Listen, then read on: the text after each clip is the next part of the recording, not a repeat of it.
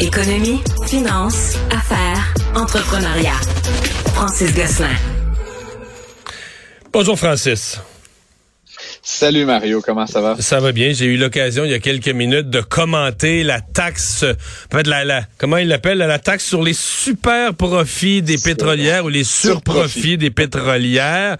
Euh, je dois dire que moi je suis un sceptique. Euh, je suis curieux de t'entendre. Je, je, partage ton scepticisme, Mario. Euh, je, je, si j'avais à décerner une palme de l'idée économique la plus absurde de cette Ah ouais? campagne, là, je pense qu'on on, on frise la chose. Euh, selon ce que j'en comprends, là, puis encore une fois, certainement que ces gens-là n'ont pas étudié longtemps en économie, là, mais euh, on va analyser, dans le fond, le, la meilleure marge historique de profit des dix dernières années. Puis on va regarder la deuxième marge de profit la plus élevée des dix dernières années. On va faire la différence entre les deux, puis là, on va imposer euh, une taxe là-dessus. Là. Mais je sais pas dans quelle année financière. Je sais pas si on va aussi examiner, par exemple, tu sais, quand, Oui, mais moi, Francis, euh, des profits, les investissements qui ont été faits. Non, mais les actifs pétrolières, ils ont n'ont pas leur siège social au Québec? Ouais.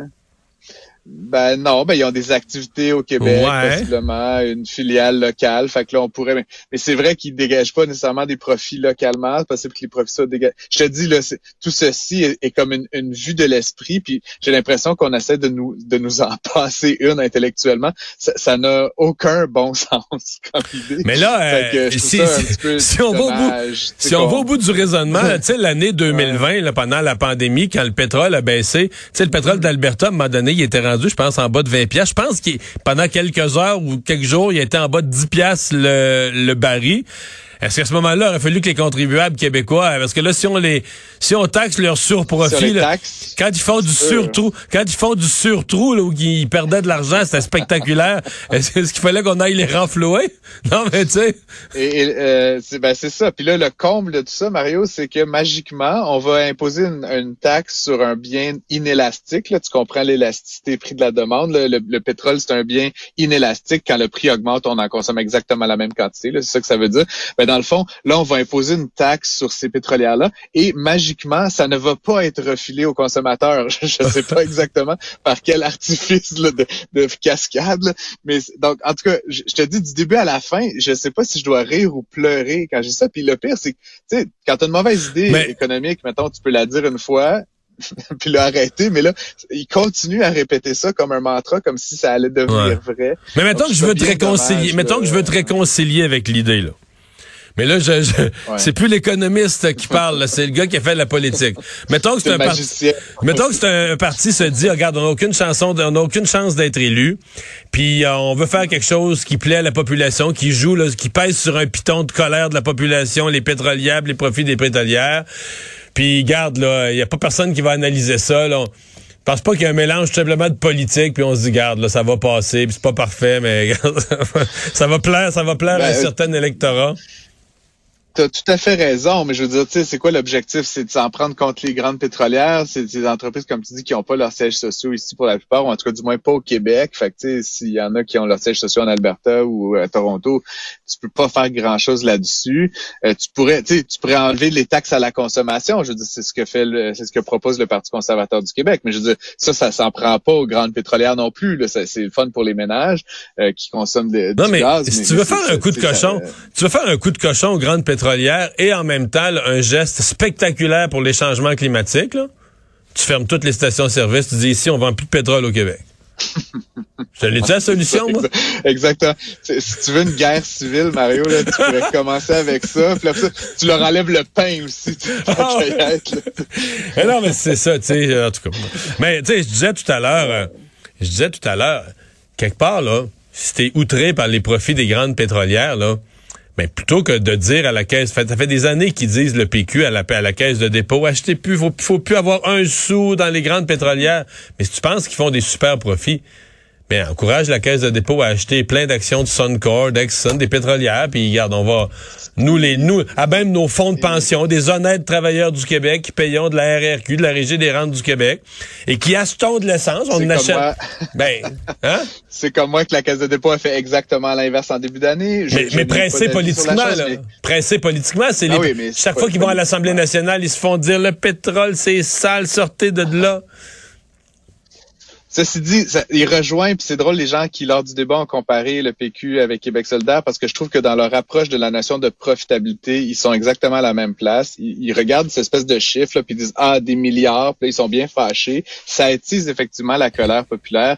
Mais dans le fond, Mario, regardez la profitabilité sans regarder les actifs, sans regarder les investissements, sans regarder l'équité qui a été mise dans une entreprise, ça n'a aucun sens. Tu sais, une entreprise qui a un trillion d'actifs, elle peut bien faire 10 ou 20 ou 100 milliards de profits si moi je faisais 100 milliards de profit avec euh, mon, mon petit compte en banque puis chez Desjardins puis ça serait une chose mais une, une, un méga conglomérat qui a des milliards et des milliards d'actifs peut donc doit va donc faire une certaine quantité. Et donc, euh, par exemple, dans l'industrie du pétrole, en tout cas, on pourrait parler de ça longuement, mais imagine que sur les dix dernières années, le nombre de fusions-acquisitions qui ont eu lieu, le nombre de, de, de, de places qui ont été, euh, de, de, gisements qui ont été exploités, gisements qui ont été fermés, etc. C'est sûr qu'une entreprise qui réinvestit massivement dans sa capacité de production va faire plus de profits. Est-ce que ce sont des surprofits? tu peux pas regarder ça comme ça. Tu sais, ça, ça, tu peux pas regarder le chiffre en tant que tel puis être fâché si tu mets pas ça en relation avec l'activité mais, même. Mais Francis, on s'entend que le mois, le mois, je sais même plus c'est lequel. Là, en Ukraine, ça a commencé fin février. Le mois où le pétrole était le plus élevé, c'est peut-être avril, mais peu importe là quand le pétrole était à 120 pièces le baril, on s'entend que c'est un mois où les pétrolières ont fait momentanément des profits complètement débiles, mais c'est une évidence. Là, au même titre que au début de la pandémie, quand le baril est tombé à zéro, ils ont perdu de l'argent. Mais c'est aussi ça, c'est aussi ça être dans le pétrole. Tu travailles sur un produit qui est globalement payant, personne nie ça, mais avec des fluctuations de prix débiles, sais, des fluctuations de prix euh, peu imaginables mon idée derrière ça, Mario, c'est pas du tout de faire, euh, tu sais, de jouer du violon pour les pétrolières. Je dis juste c'est une, mesure qui est impraticable. Puis là, ce que nous dit PSPP, c'est qu'en fait, il va rajouter un bureau de la concurrence là-dedans. Fait que plusieurs, plusieurs fonctionnaires qui vont s'occuper de regarder l'évolution des profits, puis des prix, puis toutes sortes d'affaires. Puis là, eux, là, ils vont aller punir les méchantes pétrolières avec des, des comptes de taxes sur le sur le profit. En tout cas, comme je te dis, là, c'est c'est c'est un peu drôle, mais mais en fait, en même temps, ce serait temps de passer à un autre appel. On parle du, oui, on parle du port de, Montréal qui a eu ses problèmes de débardeur, même une grève. Euh, on a le même genre de questionnement présentement, mais sur la côte ouest américaine. Effectivement, puis on l'a vu, tu sais, à Montréal, ça avait quand même engendré une perte d'achalandage assez importante, puis relativement durable. ce qu'on apprend dans le Wall Street Journal, c'est qu'en fait, depuis juillet dernier, les débardeurs de toute la côte ouest américaine, on parle de 29 ports et 22 000 débardeurs. Ça veut dire quoi, de San, Diego, Los Angeles, jusqu'en euh, montant, en montant jusqu'à dans l'État du Washington, jusqu'à Seattle? Ouais, exactement, exactement. Ça, c'est un syndicat qui gère oh euh, les relations avec les employeurs pour tout ça. Euh, et donc, ils sont sans convention collective depuis le mois de juillet dernier. Euh, il a commencé à y avoir des petits arrêts de travail à gauche et à droite, notamment le port de Los Angeles a implanté un nouveau euh, euh, terminal automatisé, puis les travailleurs citent des, des inquiétudes envers leur sécurité, donc ils ont arrêté de travailler sur cet équipement-là pendant quatre semaines. Ça a créé des, des pénuries, ça a créé des engorgements. Il y a même certains transporteurs, Mario, qui plutôt que d'aller à Los Angeles, vont à Long Beach. Donc, tu sais, c'est quand même, c'est quand même un, un peu une folie. Et donc là, plusieurs s'inquiètent parce que ça reste euh, la côte ouest là, américaine, là, la, la zone portuaire, euh, la deuxième zone portuaire la plus achalandée après l'Asie du Sud-Est. Donc s'il devait euh, y avoir un arrêt de travail prolongé ou même ou même de quelques jours, là, ça pourrait avoir un impact majeur sur le reste. Ce qui est réjouissant, entre guillemets, il faut jamais se réjouir du, du, bordel euh, logistique comme ça, c'est que Montréal avait été un peu mise à mal à cause des, des justement de la grève des débardeurs là, en 2020 puis en 2021 en disant on peut pas faire confiance à Montréal, il arrête pas d'avoir des arrêts de travail. Mais là, finalement, ce qu'on voit, c'est que c'est un petit peu partout la même situation. Donc, ça pourrait ramener du trafic euh, vers la côte Est, vers le port de Montréal, qui est un port très, très, très important euh, dans l'Est de l'Amérique du Nord. Donc, à, à suivre mais en tout cas, ceux et celles qui ont commandé là, des vélos stationnaires et l'autre bricole assemblée en Chine, prenez votre mal en patience. Ça pourrait prendre un petit peu plus de temps que prévu euh, dans les prochains mois à mesure que ça, se résout. Francis, euh, le président Zelensky, le président de l'Ukraine, pense déjà reconstruction et qui dit reconstruction dit ça va prendre des capitaux. Alors voilà qu'il a rencontré quelqu'un qui en a des capitaux. Oui, effectivement. Ben, c'est juste euh, c'est une anecdote à quelque part, mais ça me permet de parler d'un petit peu de ça. Là, il y a eu une rencontre ce matin entre Vladimir Zelensky, donc le président ukrainien, ukrainien pardon, et euh, Laurence Fink, qui est le PDG de BlackRock, qui est le plus gros gestionnaire actif de la planète. Il gère 8,5 trillions de dollars US. Donc, ça fait un pas pire, tu sais, on parlait là, tantôt des, des profits. BlackRock qui est, qui est dans tous les secteurs essentiellement, là. Hein? Qui est, qui est dans qui est dans absolument tout. Puis, tu sais, je, je, parle souvent de, la gestion d'actifs. Là, c'est un secteur vraiment fascinant. C'est la caisse de dépôt là qui gère à peu près 400 milliards de dollars. Euh, ici, c'est 20 fois la caisse de dépôt là, donc la, la, taille du fonds. Et l'enjeu quand tu arrives à ces chiffres-là, c'est que tu sais, tu peux plus faire des placements de 50 000 dollars. Tu sais, faut faut faut que, faut que l'argent sorte à coût de comme 15 milliards parce que si tu veux dépenser ton 8,5 trillions trillions de dollars, il faut que tu fasses des gros chèques. Et donc évidemment, quand tu arrives à cette échelle-là, qu'est-ce que tu fais? Ben, une des choses qui peut être intéressante, c'est de reconstruire des pays. euh, fait que la conversation là, entre Zelensky et Fink là, portée là-dessus, on estime que la reconstruction, la reconstruction de l'Ukraine pourrait coûter entre 100 et 700 milliards de dollars. Donc, c'est quand même pas un, petit montant. Euh, évidemment, on n'est pas prêt euh, de s'y mettre là, de sitôt à mesure que le conflit continue de progresser. Mais évidemment, le jour où ce conflit-là va arriver à son terme, il va y avoir une volonté de reconstruire les infrastructures publiques, les logements, etc. Euh, donc, BlackRock, évidemment, lève la main en se disant, voici une opportunité. Mais BlackRock pourrait faire quoi concrètement? Genre construire des infrastructures publiques puis les louer aux villes? Je réfléchis, on doit construire plein de blocs de logements et en rester le propriétaire, ou avoir un gestionnaire pour en rester le propriétaire des actifs.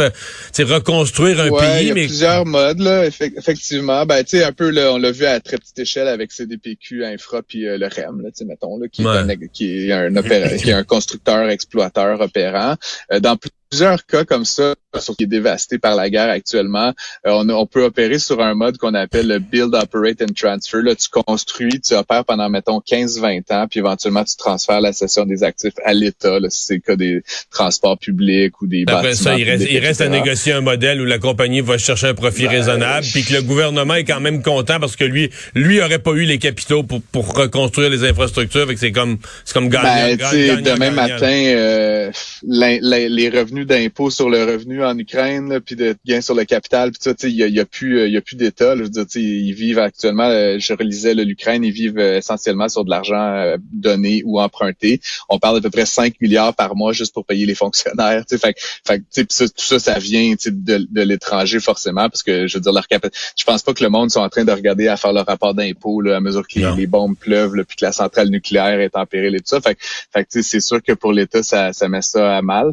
Mais donc BlackRock, évidemment, donc se positionne euh, très très en amont, mais éventuellement, c'est juste pour faire réfléchir les auditeurs qu'éventuellement, ce pays-là va falloir le reconstruire, puis pour le reconstruire, il va falloir ben, des travailleurs, mais aussi euh, des capitaux, pour le faire. Fait que ça, ça serait intéressant du point de vue économique. Merci, Francis. À demain. Merci, Mario. À demain.